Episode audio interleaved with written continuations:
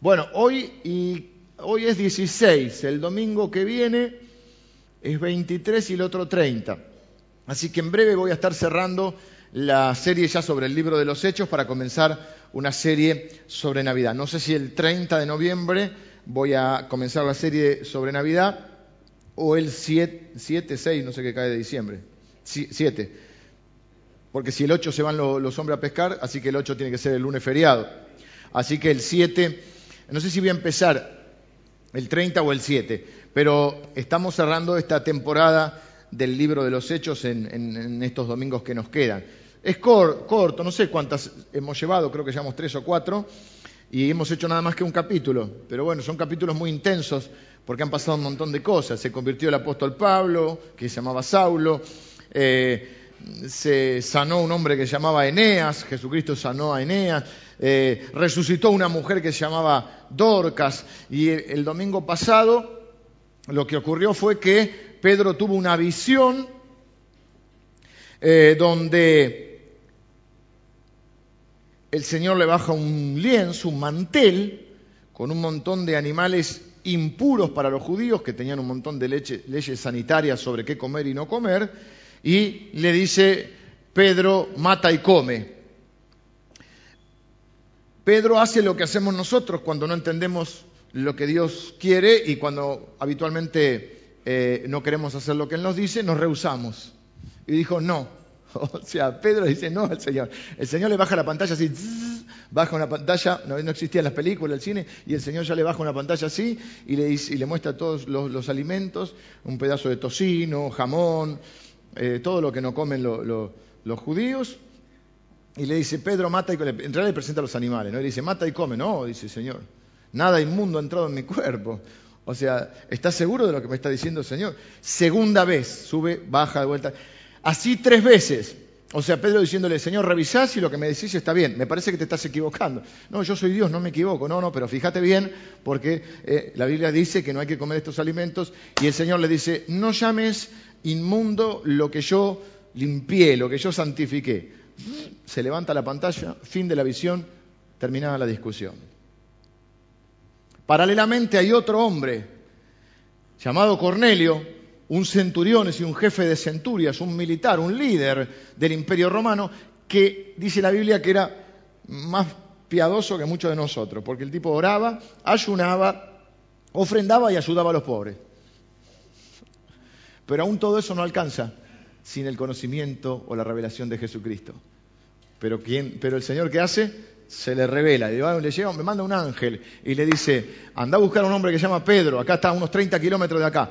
Manda un par de tus eh, ayudantes a que lo busquen y lo traigan, porque cuando Él venga, mm, eh, usted, vos y tu casa van a recibir salvación. Llega Pedro, bueno, Pedro estaba ahí que no sabiendo qué hacer, le tocan la puerta. Ahora lo vamos a leer porque esta historia que le estoy contando, para hacer la corta, le tocan la puerta, va con ellos, les predica el Evangelio y antes que termine, todavía no hizo el llamado ni la oración de fe, cae el Espíritu Santo sobre ellos y, y dice Pedro, ¿cómo? ¿El Espíritu Santo también sobre esta gente horrible y pecadora, que no es tan buena como nosotros? Sí, y entonces dice, bueno, ¿quién era yo para estorbar a Dios? Ahora, lo llamativo de este pasaje, lo impresionante de este pasaje, es que dos capítulos para decir lo mismo. Porque el domingo pasado vimos la historia, cómo suceden los hechos. Y hoy qué vemos? Hoy vemos que Pedro tiene que ir a darle cuentas, a informarle a la iglesia de Jerusalén lo que pasó. Y va a contar lo mismo. Lucas, un hombre inteligente, médico, periodista, se toma dos capítulos para contar lo mismo. No sucede esto en la Biblia muchas veces. ¿Qué es lo que está diciendo? La importancia de este evento. Esto es lo que se conoce como el Pentecostés gentil, el Pentecostés no judío. En la Biblia hay tres Pentecostés, no hay uno solo en realidad.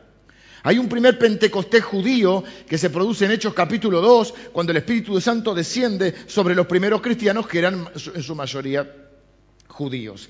Luego hay un, Pentecostés en Hechos capítulo 8, que es el Pentecostés samaritano, que si bien no son judíos, son medio primo hermano.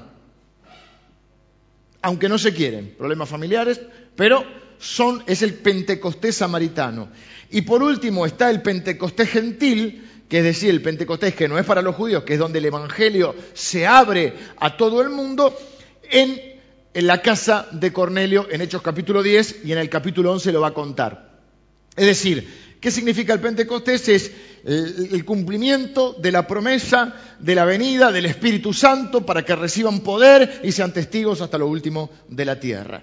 Entonces, ¿por qué es tan trascendental este episodio que se lo cuenta dos veces, casi literal? Por eso les conté la historia, porque ahora vamos a ir leyendo salpicado. Exactamente lo mismo que relata Lucas en el capítulo 10, ahora en el capítulo 11 lo va a relatar Pedro. Lucas es el que lo registra, pero lo que registra Pedro es todo el informe, lo que registra Lucas, perdón, es todo el informe que Pedro da a la iglesia de Jerusalén. Porque la iglesia de Jerusalén le va a reprochar y le va a decir, ahora se salvaron esto, vamos a tener que compartir el cielo con esta gente. Indeseable. Y hay muchos cristianos que todavía hoy no han aprendido la lección creen que van a estar solos en el cielo. Había un chiste, pero no quiero mezclar las denominaciones. Decía que iban por el cielo, ¿no? Y había una denominación que son más ruidosos. A o X, ¿viste? Denominación A, los ruidosos. Y entonces pasa y ve, ¿viste? Toda la mano levantada, todo. Va, va, va, va, ¿viste? Y dice esto que estos son los hermanos A. Va por las B y encuentra a los B, los B están todos reunidos, organizando, haciendo una asamblea, ya sabemos quiénes somos. Los B, los B estábamos nosotros, ¿no? no tan efusivos. Y va a pasar por un tercer lugar, los C, y eh, vamos a poner que era Pedro, porque siempre Pedro es el que tiene la llave. Pedro le dice, ahora sé silencio. ¿Por qué? Porque vamos a pasar por los C. Y los C creen que están solos. Creen que están solos en el cielo. Creen que ellos solos van a entrar, entonces no hay que hacer ruido. Malo el chiste, ¿no? Pero ahora no, aplica mucho, pero en un momento sí. Porque hay muchos cristianos que creen que van a estar solos. Creen que ellos solos se salvan. Ah, no crees exactamente lo mismo que yo. Ah, no, te bailaste un carnaval carioca en el, casamiento, ya no entras. O sea, hay gente, hiciste esto, ya perdiste la salvación. Entonces, hay mucha gente que cree que va a estar sola en el cielo. Y otros que se están lamentando, como ellos, que se dan cuenta que ahora van a tener que compartir el cielo con esta gente. Entonces vamos a ver un poco hoy la maravillosa historia de la gracia de Dios en este informe que da Pedro. Que entre paréntesis decimos, si Pedro era el primer papa, como muchos piensan, ¿usted cree que el papa tiene que dar explicaciones? Lo dejo a tu criterio. Entonces, capítulo 11 de Lucas. De hecho, dije Lucas porque Lucas es el escritor. Y para mí son dos libros, en realidad es un libro en dos tomos. El Evangelio de Lucas y el libro de Hechos. De hecho, él va a decir, cuando empieza el libro de los Hechos, va a decir, en el primer tratado, o Teófilo, Teófilo es el que financió la investigación, es un hombre de mucho dinero que es el benefactor de Lucas para que Lucas pueda investigar, viajar, eh, entrevistar a la, mamá de Jesús, a María, a los amigos de Jesús, a los discípulos que quedaban en vida, y hace toda una investigación para escribir el Evangelio de Lucas. Le dice, en el primer tratado te hablé acerca de los hechos de Jesús. Acá te voy a hablar de los hechos de los seguidores de Jesús. Son un libro en dos tomos. Es como el Pentateuco. Pentateuco son Génesis, Éxodo, Levítico, Números y Deuteronomios. Se le adjudica mayormente a Moisés. Y es un libro en cinco tomos. No son cinco libros, son un libro en cinco tomos. ¿Se entiende? ¿Por qué? ¿Por qué? ¿Qué es la diferencia? Hay una continuidad, hay una idea eh, central que se desarrolla. Así que este suceso es importantísimo porque eh, comienza la apertura del Evangelio a las naciones. Si no fueran por estos episodios, la conversión del apóstol Pablo, eh, la irrupción del Espíritu Santo entre los gentiles, no estaríamos hoy acá nosotros. Miren si es importante para nosotros y la enseñanza que trae. Pues esto es una discusión que se daba en la iglesia primitiva. La iglesia nace en el seno de la iglesia judía. De hecho, ¿dónde predicaban los primeros cristianos? En la sinagoga. Y ellos creían que el Mesías prometido, de hecho, era prometido para ellos. Nadie más esperaba al Mesías. De hecho, muchos judíos todavía hoy esperan al Mesías. Así que ellos creían que el, Mesías, el Redentor, el Salvador que iba a venir, que la mayoría no aceptó que fuera Jesús, pero al principio estaban todos ahí como en duda, o algunos en duda, creían que venía a salvarlos a ellos. Ni se imaginaban que podía salvar a esta gente horrible, inmunda, pecadora, que come cerdo, que hace cualquier cosa que no observa todo el Antiguo Testamento. Entonces no se imaginaban que ellos también iban a ser salvos. Así que, dice el capítulo 11, informe de Pedro a la iglesia de Jerusalén. ¿Oyeron esto? ¿Quiénes oyeron lo que sucedió? Porque todo se sabe, mi hermano, todo se sabe. ¿eh? Todo lo que digas con tu boca que lo puedas sostener. Y dice, oyeron los apóstoles y los hermanos que estaban en Judea, que también los gentiles, ¿qué había pasado? Habían recibido la palabra de Dios. Los apóstoles están bien en estar atentos porque ellos son responsables de todas las comunidades de fe. Y así como se enteraron de la conversión de los samaritanos en Hechos capítulo 8, se enteraron de la conversión de, Pablo, también se han enterado de lo, eh, sucedido en la casa de Cornelio. Los hermanos que había por Judea eran cristianos procedentes del judaísmo. Estos creo, los primeros cristianos surgidos del judaísmo. Y ellos tenían un especial apego, y es el gran choque cultural que va a haber, y hay que comprenderlos en cierto punto, el gran choque cultural, porque ellos eran apegados a todas las leyes del Antiguo Testamento. Eran los conocidos como los de la circuncisión. No sé si me explico. Entonces, no solo no observaban ciertos alimentos, había un montón de rituales y de leyes que ellos cumplían. O sea, no solo cumplían los diez mandamientos, yo en otro día le podría hablar, porque hay gente que dice, no estamos bajo la ley, estamos bajo la gracia. ¿Cuáles leyes del Antiguo Testamento tengo que cumplir y cuáles no? Es un mensaje más para cristianos, pero yo les voy a hablar porque hay leyes morales que sí están vigentes. Hay leyes civiles que podemos quizá eh, profundizar un poco. Y hay leyes ceremoniales que son las que no estamos bajo la ley. Ojo al piojo, dijo el filósofo. No es que eh, estamos bajo la gracia, no estamos bajo la ley. Momentito, la ley moral, Jesucristo la cumplió, gracias a Dios no estamos ahora sujetos a la ley, estamos sujetos a, Jesucristo y a su gracia, pero no invalida. Jesús no dijo yo vine a abolir los, los mandamientos, yo vine a cumplir los mandamientos. Es mucho más profundo eso. De los diez mandamientos, yo te voy a decir, de los diez mandamientos, nueve seguro son morales y hay que cumplir. Y el décimo, eh, podríamos discutir el punto porque es, más ceremonial que es el del día de reposo. Sacamos el principio, pero no está eso de que, bueno, no podemos prender fuego, cocinar, etcétera, porque tiene algo de ceremonial. Pero no es, decía que los diez mandamientos, que son leyes morales, sí debemos. Ahora, ¿podemos comer un mariscos? Podemos comer mariscos nosotros, gloria a Dios. Una buena paella valenciana, mamá, ¿o no? ¿Se puede comer una paella valenciana? Hoy sí. ¿Te gusta? ¿Qué desayunaste? ¿Desayunaste un tocino? Nadie desayuna, pero un jamón o un jamoncito, un tostadito, aunque sea. Te fuiste al infierno. Iba a decir vomitar, pero queda feo. Así que estos hermanos están muy apegados. Va a haber un choque cultural. Se van, a, se van a tener que juntar en la iglesia y cuando sacaban para la cena del Señor, porque antes no tomaban la copita y, el pancito, comían juntos. Y entonces venía uno, ay, soy libre en Cristo, que no era judío, y sacaba la patita de cerdo, cual pirata, ¿eh? Y comen, viste, la, la. El judío se quería hacer el araquiri, no, menos no era chino, sino se hacía el. El japonés se hacía el araquiri, imagínate. ¿Qué hace comiendo eso? Eso es inmundo. Y hubo todo un debate sobre la circuncisión. Porque se hacían llamar los de la circuncisión. Oyeron también que los gentiles habían aceptado la palabra de Dios, que habían recibido la palabra de Dios. Ellos están acostumbrados a ver a los gentiles como gente ajena a ellos, gente horrible, gente que no pertenece al pueblo elegido, además de que comen cualquier porquería, no están circuncidados, les inquieta, les extraña, y yo les digo, les desagrada que estas personas hayan aceptado a Jesús, porque ahora van a que compartir el cielo con ellos.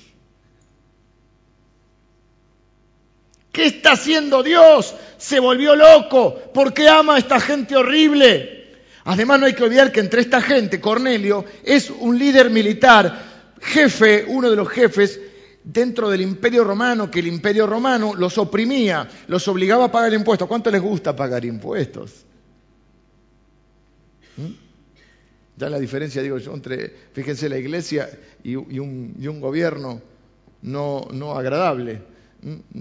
Si el gobierno dijera cada uno de como propuso en su corazón. La FIP, dice mañana, cada uno dé como propuso en su corazón. No te tienen que cobrar ganancias, bienes personales, el IVA, ingresos brutos, monotributista, responsable inscripto, todo por qué, pues no nos sacan un peso. Arba, te viene Arba y después te viene el municipal y te, todo. Te cobran las cosas 15 veces, cuando la comprás, cuando la tenés, cuando la vendés. Mientras tanto pagás los bienes personales. Una cosa de loco. Imagínate si quieran cada uno de como produce su corazón. ¿Y qué hacían los, romanos? Le cobraban impuestos. Y vos y yo, es como que mañana vengan, no sé, acá siempre hubo un poco de roce con los ingleses por el tema de las Malvinas, etcétera. Bien, mañana no solo toman las Malvinas, toman toda la Argentina. No diga capaz que nos va mejor porque... y viene, toman y ahora vos tenés que pagarle impuesto a la reina. No solo eso, que es dueño de tu vida, como todas las dictaduras. O sea, una de más sanguinarias. Y el que se convierte es un representante de ese gobierno, es un centurión. Vos decís, yo no quiero que se convierta. Pregunta, ¿hay gente que no te gustaría encontrarte en el cielo? No seas, no seas hipócrita. ¿Eh? ¿O estás pensando como yo? O como mejor dicho, tengo un amigo que, que dice, menos mal que el cielo es grande, ¿no? Nunca te cruzás de vereda. No van por otro lado. Y ¿qué pasa? ¿Qué pasa? No, seguí caminando, seguí caminando. Ah. Nadie hizo eso acá. No que si me agarra no me larga más. Se ríen poco, el resto se quiere hacer los que no, pero el Señor conoce sus corazones. Lo que le sucede a los primeros cristianos le sigue sucediendo a muchos hoy, por eso conté ese chiste que no tuvo éxito. Porque nos acostumbramos a tener un grupo de personas aceptables y otros que los vemos como indeseables. ¿Qué pasa si uno de los indeseables pretende entrar a nuestro grupo? Y fíjense, pasa en la escuela, en la facultad, en el trabajo, en el barrio, ¿eh? se lo mira de reojo, quizá no se lo hace sentir tan bien, por decir que se lo hace sentir mal, se le expresa de alguna manera que no es bienvenido. Ahora, este, ¿qué hace Dios? ¿Se volvió loco? ¿Los está, ¿Los está trayendo acá? Ahora le tenemos que dar la bienvenida. Ahora los tenemos que amar. Ahora los tenemos que tolerar.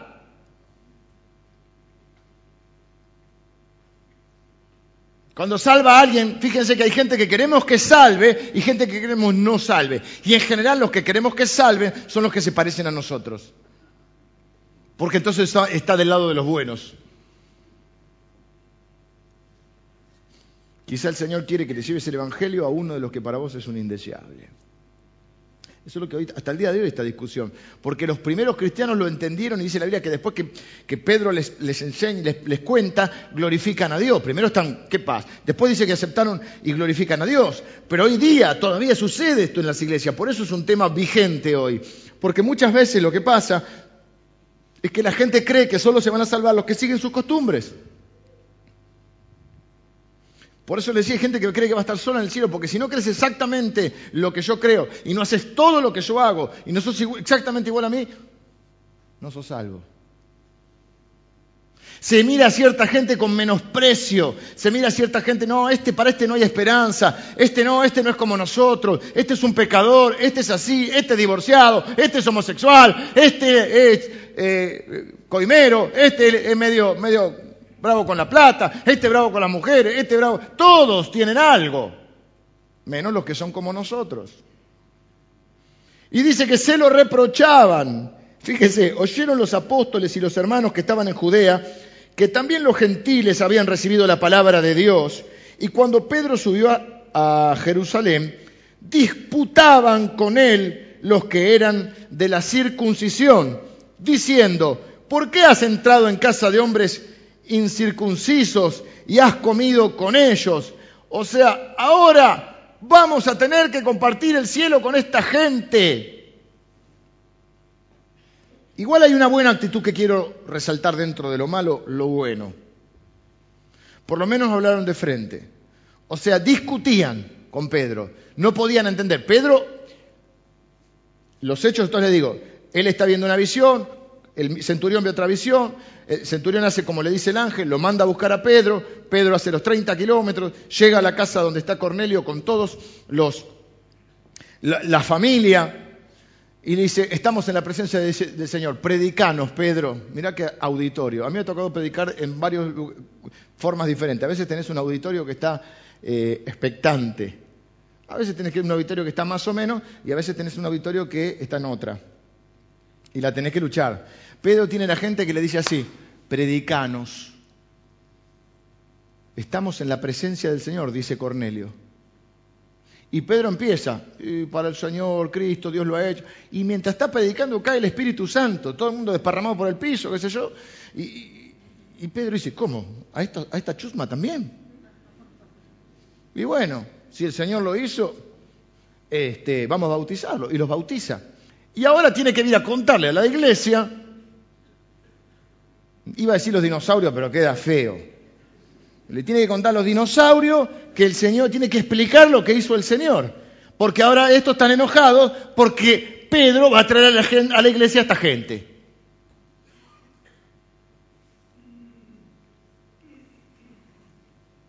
Pero lo que está bueno es que van de frente. Pedro es el líder, sin dudas.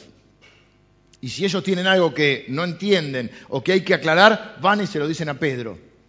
¿Mm? Y muchas veces la iglesia ha sufrido demasiado porque no hablamos de frente, no hablamos de las cosas con quien las debemos hablar, sino que las hablamos en otros lados y de otra manera. Podrían haber empezado a rumorear, si no, Pedro no tiene unción, mira, Pedro se desvió del camino, Pedro no es uno de los nuestros, Pedro está en la, no tiene la sana doctrina, Pedro volcó, derrapó, se fue al pasto. Pero no, van y dicen, Pedro, vení, explicanos. No estamos muy contentos. La verdad que no tenemos ganas de andar comiendo lechón con esta gente, pero contanos, por lo menos queremos escuchar qué pasó. ¿Por qué entraste en casa de incircunciso y has comido con ellos? Claro, recordemos que el propio Pedro no quería comer, porque ellos tenían la prohibición de comer esas cosas y además esta prohibición tenía su origen, no era caprichosa del Señor. Algunas leyes ceremoniales eran sanitarias. Por ejemplo, se cree que no podían eh, comer eh, cerdo porque en esa época había una mucha enfermedad de triquinosis, que es una enfermedad que transmite el cerdo. Entonces había muchas leyes que eran sanitarias. La circuncisión, por ejemplo, no se bañaban muy seguido en esa época, y la circuncisión, yo lo he leído hace un tiempo atrás, no en un libro cristiano, sino en un libro de medicina, evita un tipo de cáncer en el hombre, por ejemplo. Mirá si Dios no hace las cosas así nomás. Eh, así que muchas leyes tenían que ver con eso. Y otro tenían que ver, esta prohibición de entrar y comer, era para que no se les pegaran las costumbres paganas. No te olvides que Dios tenía que preservar un pueblo durante miles de años y que mantuviera cierta fidelidad a Dios. De tanto en tanto se enredaban y se iban eh, y se mezclaban con los paganos y eso era lo que no quería que ellos perdieran la identidad. Entonces, como no estaban todavía muy, muy, muy maduros en su fe, lo que Dios le hacía le ponía cercos, vallados. No te salgas para acá, no te salgas para allá. Aparte, en el Oriente, comer con alguien significaba comunión. Eran como, te podía decir como Viste Jesús dice, el que moja el pan. Mojar el pan. Los alemanes dicen tungue, hacer tungue. Que es cuando vos mojás el, pan, en Samuel hacemos tungue. Que es el, mojar el pan en el tuco, por ejemplo. Uf, tuco de mamá, no sé lo que. No los puedo invitar porque. Y agarras un pedazo de pan bien blandito, sacás la olla y dice, fíjate si está, dice mamá, ya sabe que está, ¿verdad? Y digo, si voy a probar, y metes el pan ahí, oh, ya se quieren ir a comer. Esperen un ratito, ya termino. Jesús está diciendo eso, no solo en la olla, eh, había como una olla central, no sé qué, qué, comida tenían exactamente, una especie de sopa, y mojaban todo el pan ahí. Antes de comer, no digan que asco, que... No, no, tranquilo, mojaban el pan limpio. Jesús dice, el que moja conmigo en el plato. Es decir, era una comunión. Entonces, la idea es que ellos no podían, era, más que solamente comer, era eh, una intimidad con ellos, era ser del mismo bando, del mismo, casi del mismo grupo. Y es fácil caer en la tentación de sentirse bonito y volverse el justiciero que anda señalando con el dedo a los demás. Miren, un sacerdote católico, que no me acuerdo el nombre ahora, plantea esta escena. Dice que los buenitos están a la puerta del cielo, golpeando la puerta del cielo, como la canción, esperando confiados que le abran. Ah, estamos acá, vamos Señor, no quiero ser Y en eso ven llegar a los que no son tan bonitos, a los malitos. Y entonces un murmullo va recorriendo la multitud. ¿eh? Medio asombro, medio indignación. ¿Qué? ¿También van a entrar estos? ¿No les parece bien que estos otros entren al cielo? Y dice, esta es una especie de ilustración que hace este sacerdote católico, dice que por esta, no es lo que yo creo igual, pero te lo cuento, que por esta actitud se les cierran las puertas a ellos. En una creencia que es discutible, el sacerdote termina diciendo, no sea que seas vos el que te quede afuera porque estás declarando que los demás se van a quedar afuera. Ahora, te pregunto así en confianza, Total, no te apures, no contestes con nombre, no te agarre un ataque de sinceridad. ¿A quién no te gustaría encontrarte en el cielo? Anda haciéndote la idea, anda trabajando, como dicen en psicología, anda trabajando la idea de compartir la eternidad. Hay una ventaja, quiero decir para que no se desanimen. Ya hay algunos de ustedes que se están deprimiendo en este momento, tranquilos. Te ve para que no te desanimes. En el cielo no habrá pecado. Así que no va a haber bobos. No habrá maldad, lo cual ya hace la cosa. No habrá eh, llanto, ni dolor, ni angustia. O que no, no, va, a ser, no va a haber eh, gente que te haga esos chistes que te, que te, ofenden o eso que te, viste, esos comentarios que te arruinan el día. No va a haber nada de eso, porque no habrá pecado. Todos seremos santificados. Así que no te lo imagines como es ahora, míralo con los ojos de la fe glorificado. Y, el otro te está mirando hacia vos. Porque vos por ahí vos crees que no querés encontrarte con los demás y hay muchos que están pensando. Alguien dijo tu nombre. Versículo 4. Entonces comenzó Pedro a contarles por orden lo sucedido. Y viese a relatar todo, todo lo que ya sabemos. Los que vinimos el domingo pasado, y si no lo pueden leer. Y entonces dice, yo estaba en la ciudad orando. O sea, yo estaba orando. Pedro es bicho, ¿eh? Pedro es bicho. Miren lo que dice, vamos a leerlo rápido. Estaba yo en la ciudad de Jope orando y vi en éxtasis una visión, algo semejante a un gran lienzo que descendía, que por las cuatro puntas era bajado del cielo y venía hasta mí. Cuando fijé en él los ojos, consideré y vi cuadrúperos terrestres y fieras y reptiles y aves del cielo. Y oí una voz del cielo que me decía, una voz que me decía, levántate Pedro, mata y come.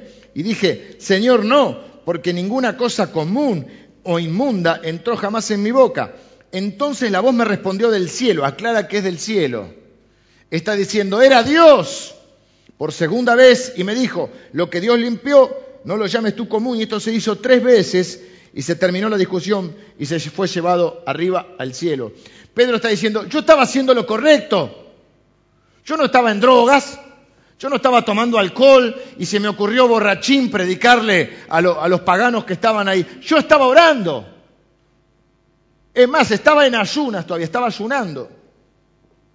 Yo estaba haciendo lo correcto y vino Dios y me quiso convencer de que haga esto. Y él más, mire lo que hace, se identifica con ellos, que esto es bueno, cuando vos tenés que tratar de motivar, diría convencer, pero el que el Espíritu Santo es el que convence, de alguien, de algo a alguien, de hacerle ver un error a alguien. No te pongas en catedrático, en maestro, en yo soy bueno y vos sos malo, yo la tengo clara, te la voy a explicar, sino identificate con él. Decirle, esto a mí también me pasa, yo también tengo mis luchas, yo también eh, muchas veces me, estoy equivocado, muchas veces soy rebelde, muchas veces soy terco.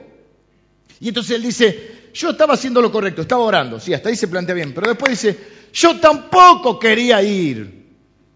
Yo tampoco quería que se convierta Cornelio ni toda esa gente. Quiero que te quede claro que yo no tenía ganas de hacerlo. Tres veces discutí con Dios. ¿Qué querés que haga?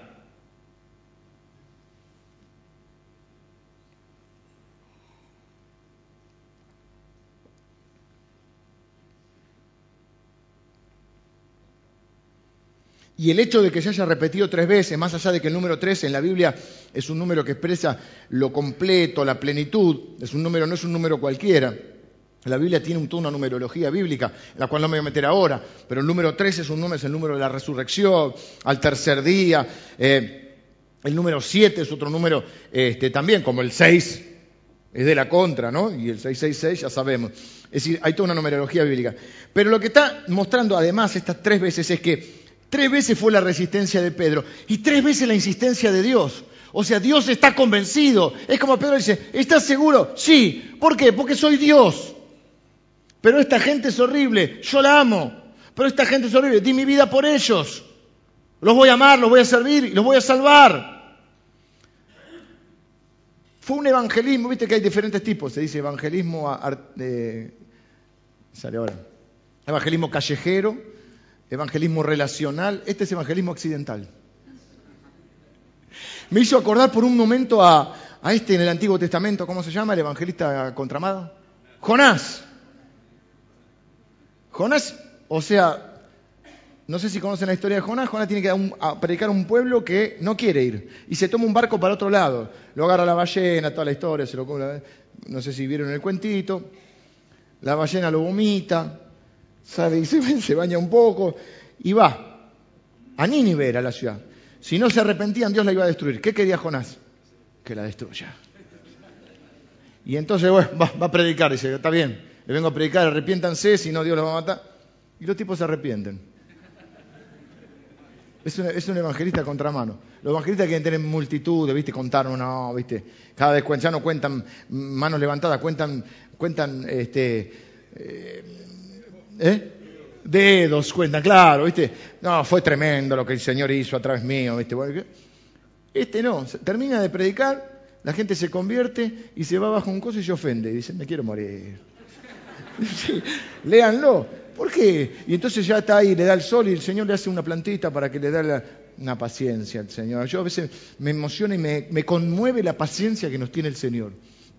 Uno tiene una actitud mala, rebelde, quejosa o, no quiero hacerlo. Y el Señor viene, te pone el techito para que no te dé el sol y te dice, bueno, los tenía que salvar. Tan brutos, pero bueno, yo los amo. ¿Qué querés que.? No, me quiero morir. ¿Cómo vas a salvar a esta gente? Así, léanlo. Y después un gusanito viene y se seca la plantita. Y se insoló. Se queda ahí medio insolado.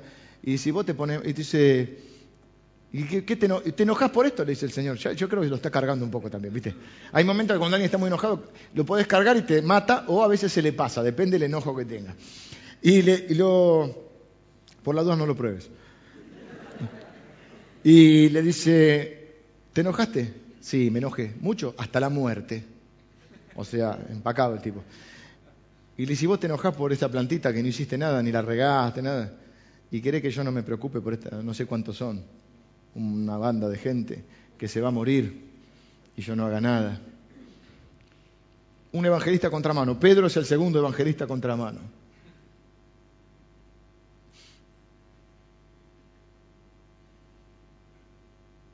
Pedro le muestra que él no hizo las cosas de forma, porque Pedro tiene fama de impulsivo y lo que diríamos irreflexivo, de un tipo que no piensa lo que hace. ¿Qué fue lo que pienso yo? Esto ya es una interpretación mía, no escribí ningún comentario sobre el libro de los hechos, pero se los comento. Yo pienso que, ¿qué, pensaron los pastores? Este es un, este es un dirían en mi, en mi casa, un mono con navaja. Este es un, un loquito. ya otra vez, ya hizo bardo otra vez. Lo dejamos un ratito y se fue a predicar a los no creo que hayan pensado ni que se estaba drogado, ni que tomó, pero no creo que hubiera droga en esa época, no sé. Un poco de opio quizá, no sé. Pero la verdad es que no creo que piensen eso. Lo creo que pensaron este es un, este es un, loquito, este es un loco que no... Pará un poquito. ¿A dónde va? Igual yo les digo, prefiero atajar loco que empujar idiota. Los locos traen problemas, pero es mejor gente que tenés que ir para un poco a gente que tenés que, por favor, mover un poquito, ¿no?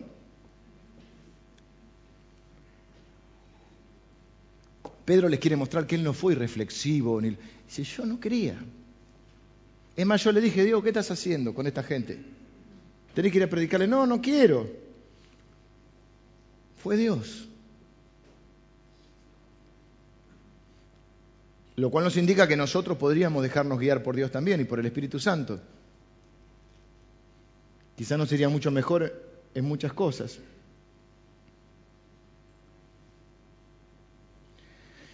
Y esto se hizo tres veces y volvió todo a ser llevado arriba. Y aquí luego llegaron tres hombres. Sí, ¿quién es? Larry Curly Moe. ¿Qué quieren? Venimos a buscar a un tal Pedro. Sí, soy yo. Eh, venimos de parte de Cornelio, él sabía. Y el Espíritu Santo le dice, anda, anda. Y, y cuando llegaron estos hombres, yo estaba, donde yo estaba, enviados a mi casa desde Cesarea, o sea, los tipos caminaron 30 kilómetros. Y, el Espíritu Santo me dijo que fuese con ellos sin dudar. Fueron conmigo, esto no lo dice el otro relato, seis hermanos y entramos en casa de un varón. No fui solo, hay testigos de esto.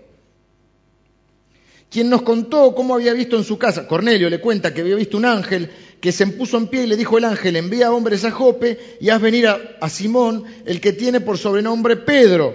Él te hablará palabras por las cuales serás salvo tú y toda tu casa, toda tu familia no pierdas la esperanza. Hay una promesa del Señor que dice, cree en el Señor Jesucristo y serás salvo tú y tu casa, no por propiedad transitiva. La salvación es personal, el encuentro con Cristo es personal, pero hay una promesa de Dios y hay una esperanza de que Dios no solo quiere salvarte a vos, quiere salvar a tu familia también. Esto incluye a tus papás, esto incluye a tus hijos. Cuando estés en la mesa, si tenés tu familia salva, Dale gracias a Dios porque Dios está salvando a tus hijos, porque Dios está salvando a tu esposo, a tu esposa, a tus papás. Y si no los tenés, seguí orando, no pierdas la esperanza. No hay nadie desahuciado para Dios, no hay nadie que sea imposible, no hay un corazón tan duro ni tan lejano que Dios no pueda salvar. No hay nadie que sea descartable. ¿Eh? Por más perdido que te parezca, por más horrible que sea su vida, por más pecador que te parezca, no hay nadie que esté desahuciado para Dios. No lo desahucies vos, no descartes lo que Dios no descartó. El problema de muchas iglesias hoy es que hemos descartado a la gente, hemos descartado a los homosexuales, hemos descartado a los divorciados, hemos descartado a los que están este, en ciertos pecados.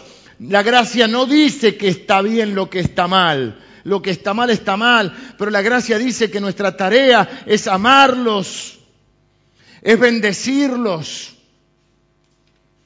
es orar para que Dios los transforme. Les decimos, Dios te acepta como sos, pero como te ama, no quiere que te quedes como sos, quiere cambiarte. Pero el que lo puede cambiar es Jesucristo, en la persona, la presencia y el poder del Espíritu Santo. No es que vos y yo le demos unos cuantos consejos y lo maquillemos un poco. Mirá, tenés que dejar esto, tenés que hacer aquello. No puede, no nació de nuevo, necesita a Cristo, necesita el Espíritu Santo. No es una larga lista de cosas morales que tiene que hacer y una larga lista de cosas que no tiene que hacer. Eso el Espíritu Santo lo irá convenciendo de pecado. Tu tarea y mi tarea no es dar buenos consejos, es dar buenas noticias. La buena noticia es el Evangelio. Dios te ama como sos, pero como te ama, no quiere que sigas así. Y te va a transformar. No lo entienden esto, no lo entienden los cristianos. Muchos cristianos no lo entienden. Voy a decir algo más. Bueno, voy a seguir leyendo y vuelvo después sobre esto. Entonces me acordé de lo dicho por el Señor. ¿Qué hace Pedro? Algo que debería hacer usted y yo cuando hay una situación en su vida que no comprende demasiado, la analiza y la interpreta a la luz de la palabra. ¿Qué dice la Biblia sobre esto? No que me gustaría a mí que haga Dios, no a ver si yo le voy a dar consejos a Dios de lo que haga. Muchos de nosotros oramos para decirle a Dios lo que tiene que hacer, atrevidos. No oramos para cambiarle la voluntad a Dios, oramos para hacer la voluntad de Dios. Honoro así el Señor Jesús.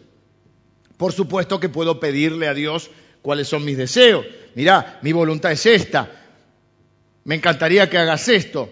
Pero si tu voluntad, digamos, si tu voluntad eh, o mi voluntad está alineada con la tuya, bárbaro. Si mi voluntad y la tuya son diferentes, pues que se haga tu voluntad. Porque confío en que vos sos más sabio y sabes mejor lo que me conviene a mí, lo que le conviene a tu reino.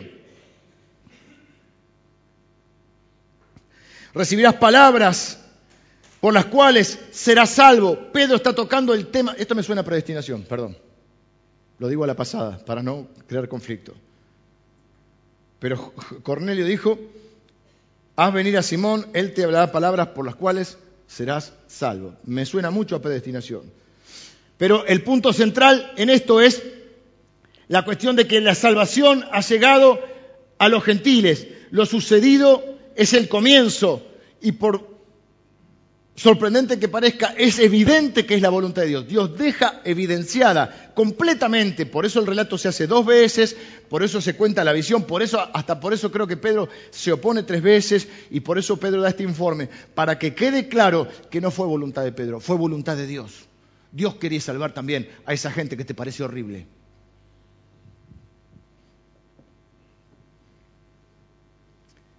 Entonces me acordé lo dicho por el Señor. Juan ciertamente bautizó en agua, mas vosotros seréis bautizados por el Espíritu Santo. Eso es Hechos capítulo 1, versículo 5. Si Dios, esto es genial, genial. Creo que lo mejor que dijo Pedro, una de las mejores cosas que dijo Pedro en la Biblia. Lo mejor que dijo fue, tú eres el Cristo, el Hijo del Dios viviente. Lo segundo creo que es esto. Si Dios pues les concedió el mismo don que a nosotros, que hemos creído en el Señor Jesucristo, ¿quién era yo que pudiese estorbar a Dios? O sea, yo lo quise estorbar, pero no pude. Cuando Dios se determina a amar a una persona, no hay quien pueda estorbarlo. Cuando Dios decide salvar a una persona, no hay quien pueda estorbarlo. No hay quien pueda evitar que Dios cumpla su obra de salvación sobre la vida de la gente. Aunque algunos lo intentan. Entonces, oídas estas cosas, callaron, gloria a Dios. Hay gente que debería callar y glorificaron a Dios, diciendo, de manera que también a los gentiles ha dado Dios arrepentimiento para vida. Quiero decirte que Jesús le había dicho que fueran a todas las naciones. ¿Eh? Hechos 1.8, recibiréis poder, me seréis testigos hasta lo último de la tierra.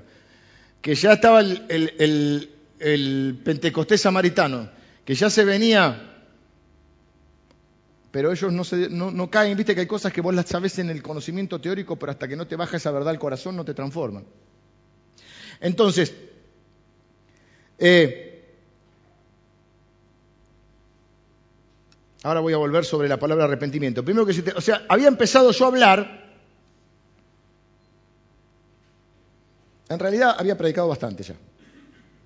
Si uno en el capítulo, pero el énfasis de, de Pedro es, ni siquiera pude terminar la prédica, no hice el llamado, no tenía el pianista que tocara, no vinieron los músicos, no pude hacer la oración de fe, estaba predicando, me el Espíritu Santo me interrumpió el mensaje.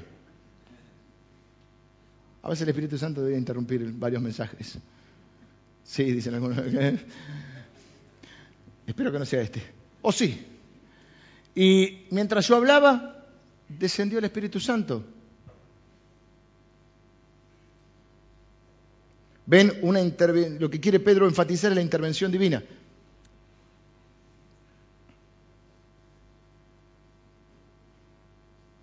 Y le dice, cayó sobre, cayó sobre ellos también, también, como cayó sobre nosotros al principio, igual. No le dijo, mira, sí, cayó, pero de, segunda clase, vino medio, medio light, el Espíritu Santo, le hizo un toquecito ahí.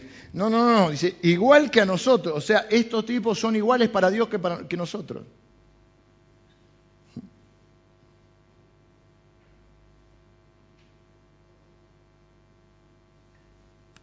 En otras palabras, le dice Pedro, si el Espíritu Santo quiere estar con ellos, nosotros deberíamos querer estar con ellos.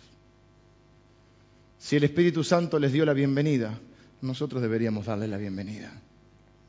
Si el Espíritu Santo quiere amarlos y servirlos, nosotros deberíamos amarlos y servirlos. Porque el Espíritu Santo, y dice la Biblia que Dios no hace acepción de personas.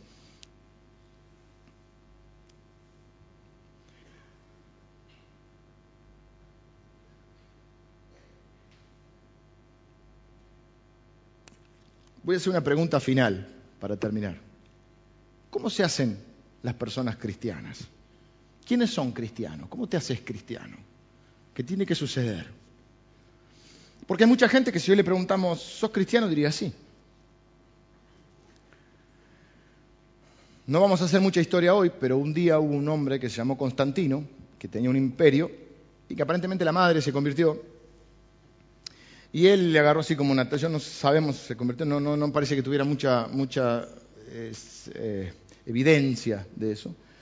Pero él dijo, bueno, a partir de ahora todos los que nacen en mi imperio son cristianos. Y dejó de ser una cuestión personal y de encuentro con Cristo para ser una cuestión casi geográfica o cultural. Ahora todos los que nacen en este imperio van a ser cristianos. Esto llega al día de hoy en que hay lugares donde, bueno, se habla de un mundo occidental y cristiano. Está el mundo oriental y el mundo occidental y cristiano.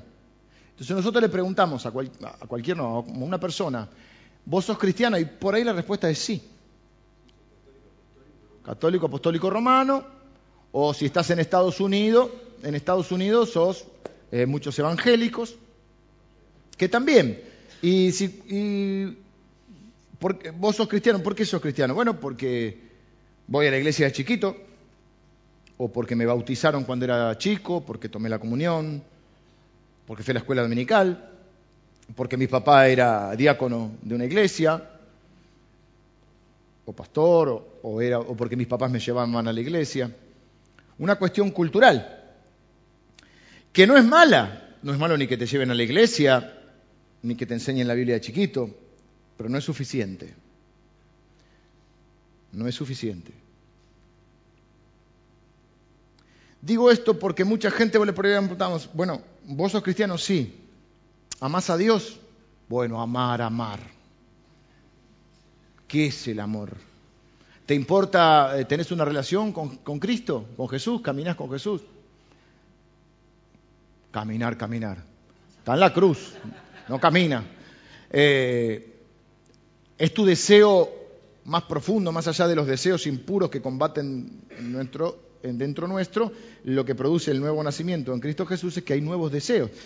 Deseas agradar a Dios, ya no pecas como antes, no te sale igual, seguís pecando, pero te sentís mal, antes ni te importaba. Entonces, si vos le preguntás a alguien, ¿te importa obedecer a Dios? ¿Querés seguir los principios de Dios? No los conozco los principios. La Biblia es la palabra de Dios. Bueno, creo que es un libro que escribieron por ahí algunos. ¿Sabés que lo inspiró el Espíritu Santo? Que no es un libro que habla acerca de Dios, es un libro donde Dios habla. Bueno, tan fanático no soy, pero soy cristiano. Con todo respeto, si es la, la argumentación o el razonamiento de algunos de ustedes, no es lo que la Biblia dice que es ser cristiano. Es más, te lo digo con todo cariño y respeto, es lo menos parecido a ser cristiano.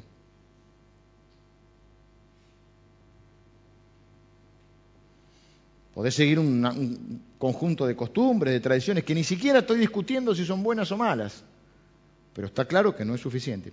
¿Cómo se hace un cristiano? Acá hay cuatro cosas, tranquilo, no las voy a predicar. Tengo ocho hojas más, pero no las voy a predicar. Solamente las voy a mencionar. Y para que ustedes vean y me crean en esta ocasión, las marqué en verde en la Biblia.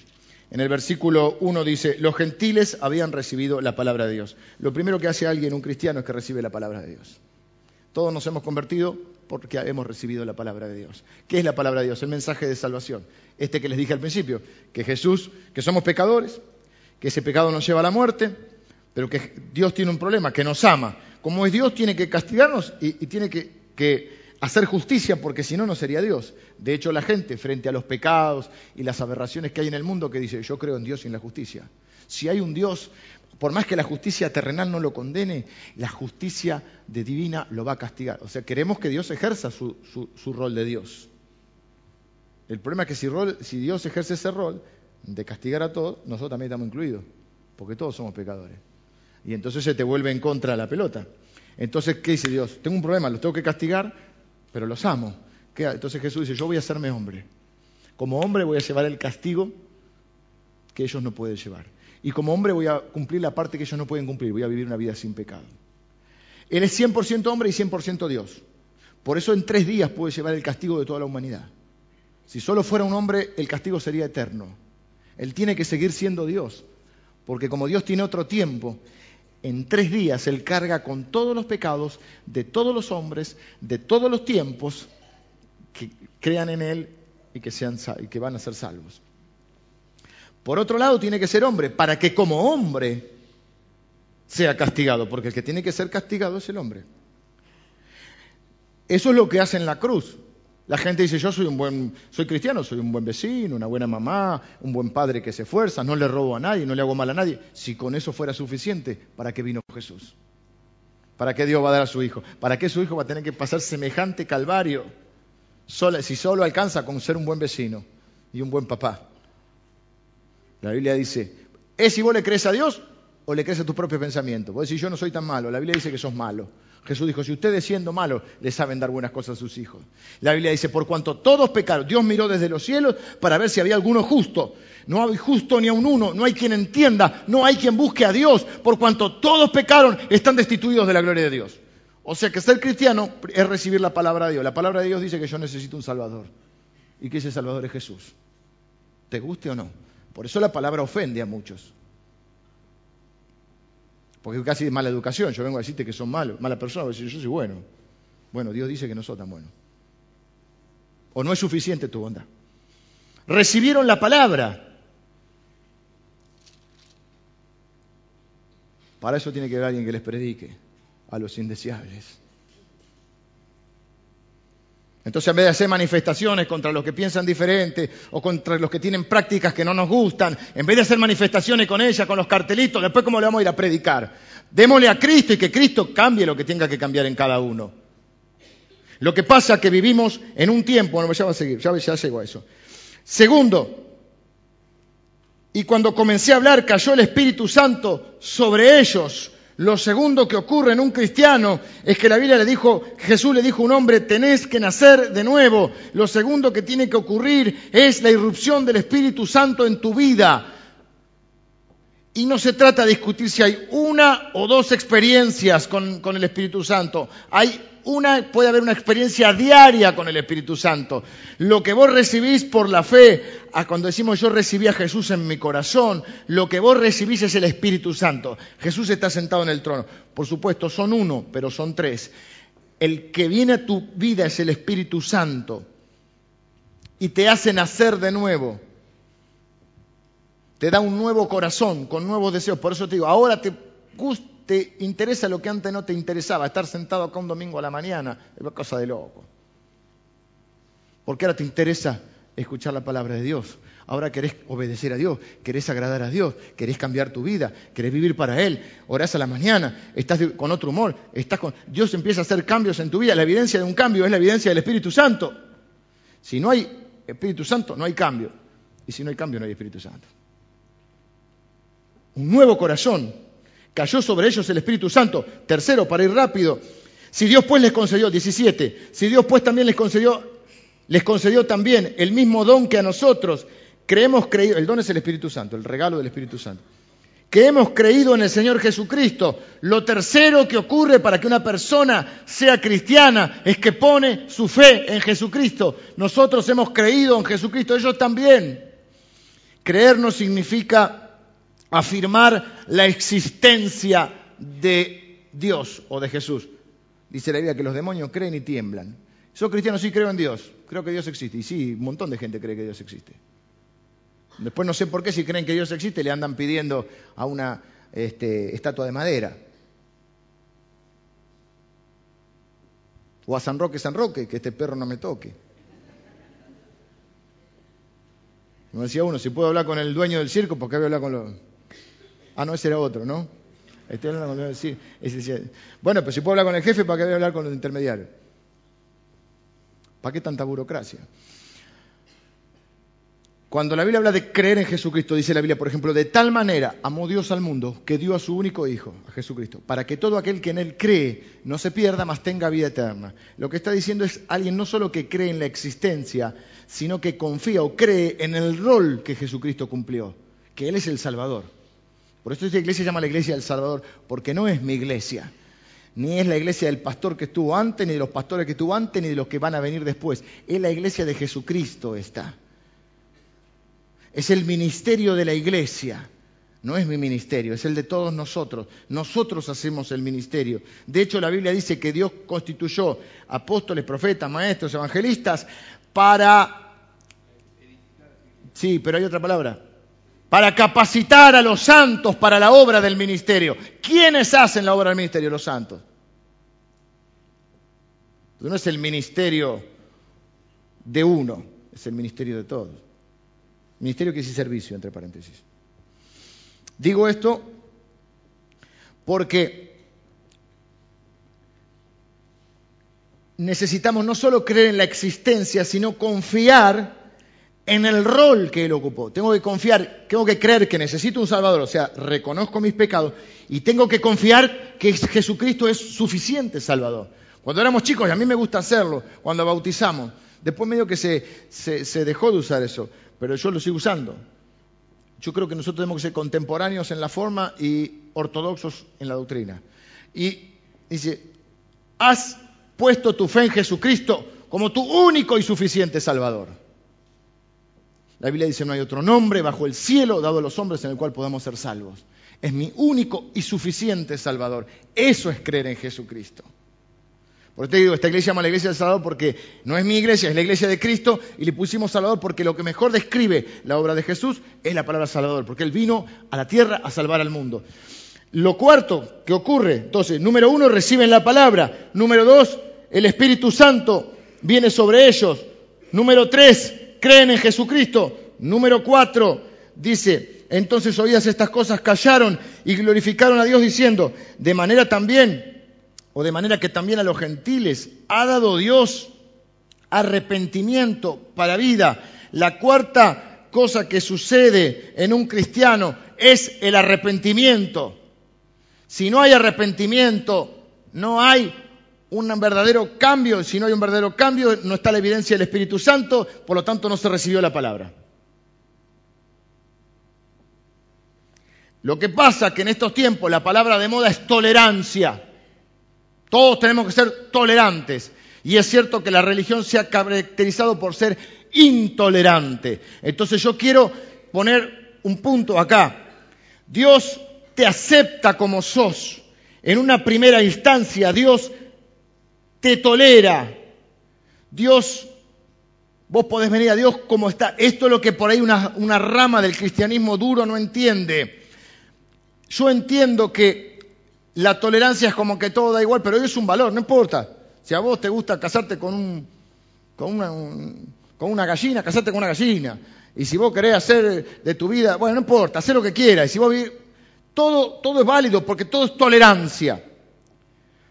Y por otro lado, un ala muy dura de la, religiosidad dice, si no sos exactamente como nosotros, no tenés parte ni arte en este juego. Sos horrible, sos pecador, sos inmundo. El valor más grande de esta sociedad en este tiempo es la tolerancia. ¿Cuál es el valor más grande de la Biblia? Uno de los valores más grandes. Salvación, sí. ¿Qué implica la salvación? Un valor nuestro es el arrepentimiento. El arrepentimiento. Y quiero que tengan claro esto. Sí, sí, Juanca quiero que tengan claro esto, porque los cristianos también necesitan arrepentirse, ojo.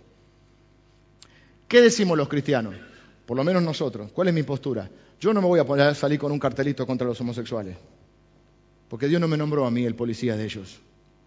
Yo no voy a salir con un cartelito contra los homosexuales. Si usted quiere, vaya, tal libertad. Esta iglesia no tenemos por qué pensar todos iguales. Pero tu pastor no va a hacer eso. Porque yo tengo, pongo este ejemplo como podría poner otro porque yo tengo ganas de predicarle también a los homosexuales. Y aunque no estés de acuerdo con sus prácticas, yo tengo que decirles que Dios los ama de forma incondicional. Como me aman a mí, que no soy mejor que Él o que ellos. ¿Estoy de acuerdo con su forma de vida? No, quizás ellos no estén de acuerdo con mi forma de vida tampoco.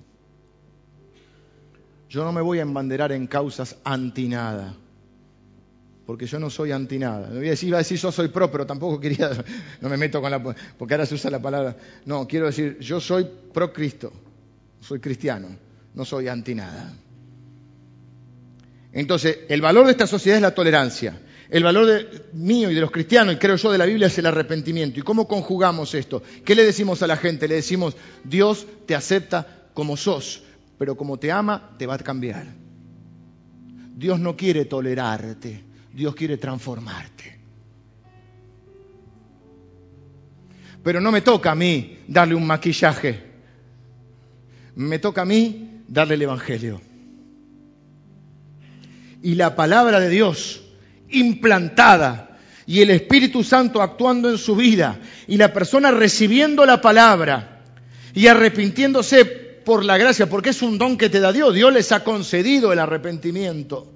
Entonces es una nueva persona con un nuevo corazón y entra en un proceso porque Dios te salva un día, pero Dios te transforma a lo largo de tu vida. Por eso va a decir el apóstol Pablo, yo estoy seguro que el que comenzó en ustedes la buena obra la va a terminar, pero no es de un día para el otro.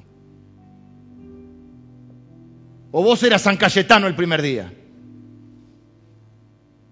¿Y en qué momento se te confirió el rol de acusador de los hermanos? Yo quiero decirte que tengas mucho cuidado con eso. Porque ¿sabes a quién llama la Biblia el acusador de los hermanos? A Satanás. Así que cuando vos acusás a un hermano, vos estás tomando el rol de Satanás. Pero Jesús no se lo considera el, acusador de los hermanos. Se lo considera el abogado defensor. Y esa gente tiene bastante ataque y no necesita que yo lo ataque, necesita que yo, entre comillas, lo defienda. ¿Qué? ¿Defienda, justifique sus conductas? No, la gracia de Dios nos llama bueno a lo que es malo. La gracia de Dios que Dios dice que Dios te ama a pesar de lo que sos, no por lo que sos. En otras palabras, no es que vos tenés que hacer todo, todo esto para que entonces Dios vea a ver si te quiere y te acepta. No, es exactamente al revés. Dios te ama y te acepta como sos, pero después va a empezar una obra en tu vida y te va a transformar, porque no quiere tolerarte, quiere transformarte, porque te ama tanto que no quiere verte así.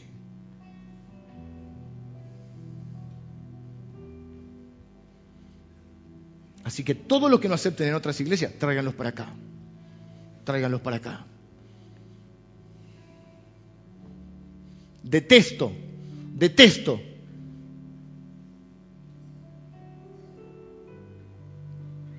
Cuando los cristianos se ponen en jueces.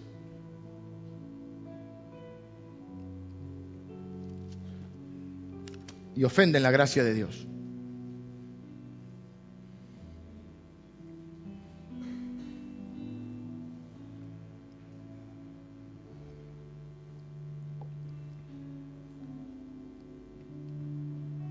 Pedro está diciendo, ¿quién era yo para estorbar a Dios? Pero implícitamente, porque mira Pedro, todos decimos era un bruto, era un, un pescador, pero Pedro tenía el Espíritu Santo. ¿Y qué dijo Jesús que iba a ser el Espíritu Santo? Iba a darnos sabiduría y iba a hablar por nosotros. Y yo me doy cuenta cuando hablo yo y cuando hablo por el Espíritu Santo. Me doy cuenta. Y Pedro dice, ¿quién era yo para estorbar a Dios? Implícitamente, ¿qué está diciendo? Ustedes que son gente inteligente.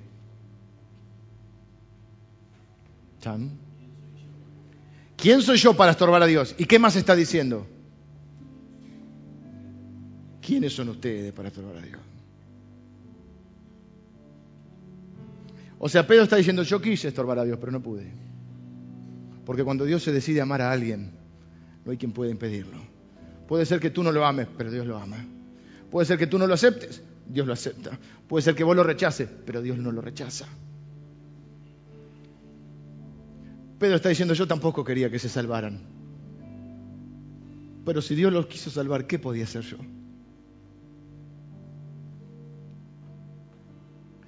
Así que si Dios quiere salvar a esa gente que te parece horrible, si Dios quiere amarlos, no hay nadie que pueda detenerlo. El amor de Dios es el poder aunque es una redundancia lo que voy a decir, es el poder más poderoso en la historia del mundo. El amor de Dios es el poder más poderoso en la historia del mundo. El poder del amor de Dios transforma, cambia, renueva, produce lo que nadie puede producir, ni las leyes de los hombres, o no se dan cuenta que no se trata de cambiar las leyes. No se trata, si la gente acomoda las leyes a su gusto, ¿O qué hacen cuando votan legisladores? ¿Qué hacen cuando votan legisladores? Vótenme a mí y yo voy a sacar esta ley. O sea, vos votás a los que, quiere, a los que a los que van a poner la ley que vos querés que pongan. No nos preguntamos si es de Dios o no. Nos preguntamos esta ley, ¿me gusta o no me gusta? Y si no nos gusta, encima la quebrantamos. Pero cuando votamos un diputado, dice, vótenme a mí y yo voy a sacar una ley para todos los que son como nosotros. Gente copada. Digo, si voy a votar a este porque es copado como yo. Y va a sacar una ley a mi gusto.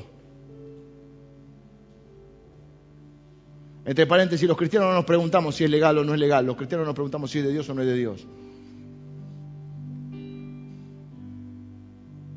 Pedro dice, no me queda otra, no me dejó otra posibilidad, no pude detenerlo. Dios está haciendo algo, ¿qué quieren que haga yo? Ponerme delante de Él y detenerlo. Si Dios quiere sanar o salvar a alguien, ¿qué querés que haga yo? Le dice a, los dinos. Y por primera vez, gloria a Dios, los dinos callan. Dice, vamos, vámonos haciendo la idea. Si el Espíritu Santo les dio la bienvenida, vamos a tener que darle la bienvenida. Si el Espíritu Santo los aceptó, vamos a tener que aceptarlos. Si el Espíritu Santo los ama, vamos a tener que amarlos. Pero hasta el día de hoy hay resistencia con esto. Y algunos todavía se están quedando pensando, el pastor no quiere ir con el cartelito.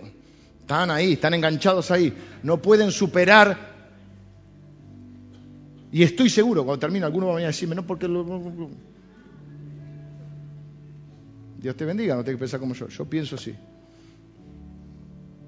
Mi tarea es predicar el Evangelio. La tarea del Espíritu Santo es transformar a las personas. Yo no soy el Espíritu Santo. ¿Saben qué peso encima me saqué eso? Porque el pastor parece que tiene que cambiar. te traen a uno. Acá le traigo a mi esposo. Cámbielo. Está bruto. Es una porquería. No lo aguanto más. Cámbielo. ¿Cómo soy este? David Copperfield. Acá está mi esposa. Cámbiela. Tiene 40, deme dos de 20. ¿Qué te cree que es esto? Desubicado. Yo no soy el Espíritu Santo. Me saqué un peso encima. Yo empecé el ministerio pensando que tenía que cambiar a la gente. Después me di cuenta que yo tengo que amar a, Dios. Tres cosas tengo que hacer, me dijo Dios que hiciera. Yo tengo que amar a Dios. Amar a las personas y enseñar la Biblia, nada más. La acción del Espíritu Santo con la palabra de Dios transforma a las personas. Y si no lo transforma el Espíritu Santo y no lo transforma la palabra de Dios, no lo transforma a nadie. Porque yo no soy el Espíritu Santo. Pero la Biblia dice, benditos son los pies de los que anuncian la paz. Yo soy un bendito de Dios. Así que de aquí hasta que me muera voy a tener este, este enfoque. Algunas cosas más también me dijo Dios que hiciera, pero básicamente es amar a Dios, amar a las personas y enseñar la palabra de Dios. Enseñarle a otros a que, a que apliquen la palabra de Dios también, pero eso es otro tema. Termino.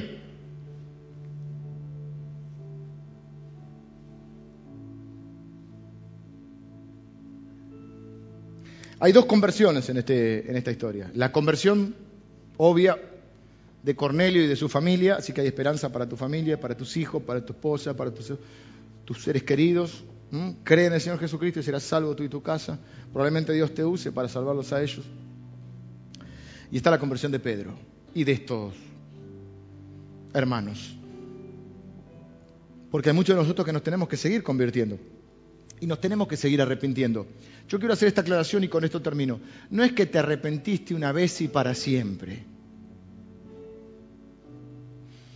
Hay un primer arrepentimiento que el Espíritu Santo te convence de pecado, justicia y juicio, te compunge, dice el corazón, vos te sentís mal por haber vivido sin Dios y no haber cumplido, y Dios te da el Espíritu Santo y, y comenzás una nueva vida. Esa nueva vida se debe caracterizar por el arrepentimiento. El problema de muchos de nosotros es que nos arrepentimos una vez y nunca más en la perra vida nos arrepentimos. Y tenemos justificación para todo. Y discutimos todo. Y si es necesario nos excusamos, mentimos, racionalizamos, le echamos la culpa al otro, todo para no decir me equivoqué, me arrepiento, estuve mal. La vida del cristiano es, una vida de arrepentimiento permanente para no volverte un santurrón, un religioso que menosprecia a los demás y que se cree mejor. Es que el Espíritu Santo te hace ver tu propio pecado, porque seguimos siendo pecadores, pecadores redimidos, pecadores perdonados por el Espíritu del Señor, por el Padre, a través de Cristo por convencimiento del Espíritu Santo. Y la Biblia dice, no deberíamos pecar. Hermano, no pequemos. Pero si alguno peca, abogado tenemos con el Padre, a nuestro Señor Jesús. Si confesamos nuestros pecados, Él es fiel y justo. Así que vivimos una vida de constante arrepentimiento, una vida donde Dios me convé el Espíritu Santo, o no lo sentís el Espíritu Santo, en medio de todas tus excusas y todo, no sentís que el Espíritu, si no lo sentí, no sentís el Espíritu Santo, esto que, pero a mí me pasan cosas a veces sencillas, digo algo y, y el Espíritu Santo me hace un correctivo. Y digo, ¿esto qué dije? Y a veces no quiero decir nada, a veces digo, tenés que decir, perdóname. Pero si no comprendemos que esto es, es nuestro caminar diario, vamos a creer que nos arrepentimos. En 1983 me arrepentí un día. Campaña de Luis Palau. Jovencita, jovencito. Con Billy Graham. 96 tiene Billy Graham. Y vive todavía. Es una vida de constante arrepentimiento. Es lo que caracteriza a los hijos de Dios. Yo les expliqué que la dinámica de la relación entre nosotros es cuando ofendemos pedimos perdón y cuando nos ofenden perdonamos. Si los cristianos entendemos esto, esto sería otra cosa. Vamos a orar. Tres oraciones quiero que hagamos, o tres tipos de oración vamos a hacer hoy.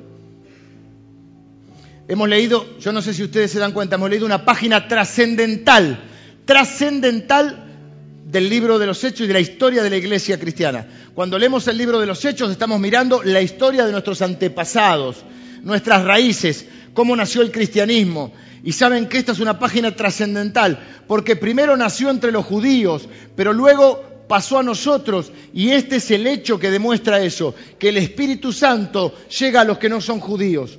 Entonces es una página trascendental la que leímos. Y se narra dos veces. ¿Y saben por qué dos veces? Para que nadie le quede duda que fue Dios el que quería y el que envió el Espíritu Santo a las personas que no son judías. A las personas que se supone que no son bonitas. Para que los cristianos de hoy entendamos que si hemos recibido de gracia, de gracia tenemos que dar. Que nosotros tenemos que amar lo que Dios ama, servir a quien Dios sirve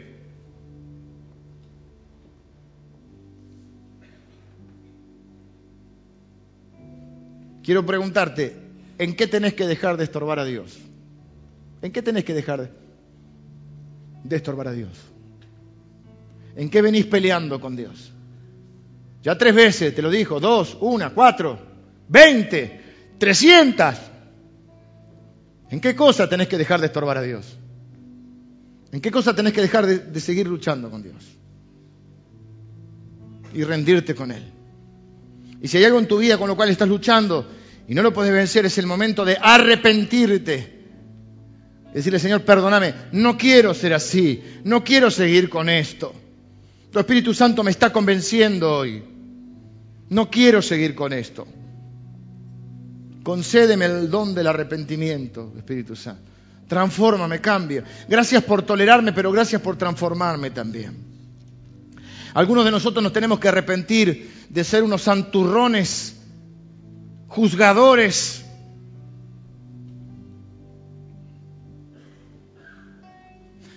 Y de estar viviendo en contra de todos los que no piensan como nosotros.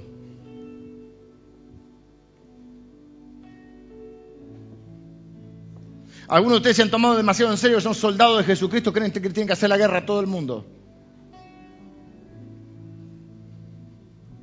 Y tenemos que arrepentirnos de eso también. No llames tú inmundo lo que yo santifiqué, dice el Señor. No llames impuro lo que yo limpié. Eh, pero no lo limpiaste todavía, ¿eh? Pero yo llamo las cosas que no son como si fueran. Vos predicale el Evangelio, en mi espíritu lo va a transformar. Y hay muchos de nosotros que ahora tenemos que llenar nuestro corazón de esperanza y empezar a orar por tu familia que no está caminando en el Señor o que no conoce al Señor. Porque hay una promesa del Señor, no solo quiere salvarte a vos, quiere salvar a tu familia también. Así que todo el mundo orar ahora por su gente amada que no conoce al Señor. Y por último quiero hacer este último llamado. Después de todo lo que hablamos, quizás sea hoy tu día de salvación. Quizás vos dijiste como yo muchas veces, yo soy cristiano, mi papá me llevan a la iglesia, eh, no soy tan malo. Sí, creo que Jesús existió, pero la verdad que nunca recibí su palabra, no conozco su palabra. El Espíritu Santo no vino sobre mí. No Creí en Jesucristo como mi Salvador. Y no me arrepentí de mis pecados. En otras palabras, no, todavía no nací de nuevo. Mira, este Cornelio tenía, eh, hasta, hasta era buena, buena persona, hacía mucho más cosas buenas que nosotros, pero no conocía a Jesús. Pero Jesús fue hasta él. Porque había determinado que lo iba a salvar. Y yo creo que Él te ha traído hoy para salvarte. Quiero que ores conmigo y le digas, Señor, yo hoy recibo tu palabra. Recibo tu palabra, Señor. Me arrepiento de mis pecados. Sobre todo reconozco que soy pecador y que necesito un Salvador. Y dejo de creer en mis opiniones para creer en tu palabra que dice que soy pecador. Creo que tenés razón. Me arrepiento de mis pecados, reconozco que, que necesito un Salvador y que ese Salvador es Jesús. Y ahora pongo mi fe en Él, creo en Él como mi Salvador. Te pido ahora que me des el Espíritu Santo. Estás orando así, levántame tu mano derecha, por favor, mano derecha en alto. Dios te bendiga, Dios te bendiga. Mano derecha en alta los que están orando así. La Biblia dice que si alguno está en Cristo, Dios te bendiga. Es una nueva persona, las cosas viejas pasaron, todas son hechas nuevas. Dios no te va a dejar jamás. Dios les bendiga, Dios les bendiga. Dice la Biblia que Jesús dijo, yo soy la resurrección y la vida, el que en mí cree, aunque esté muerto, vivirá.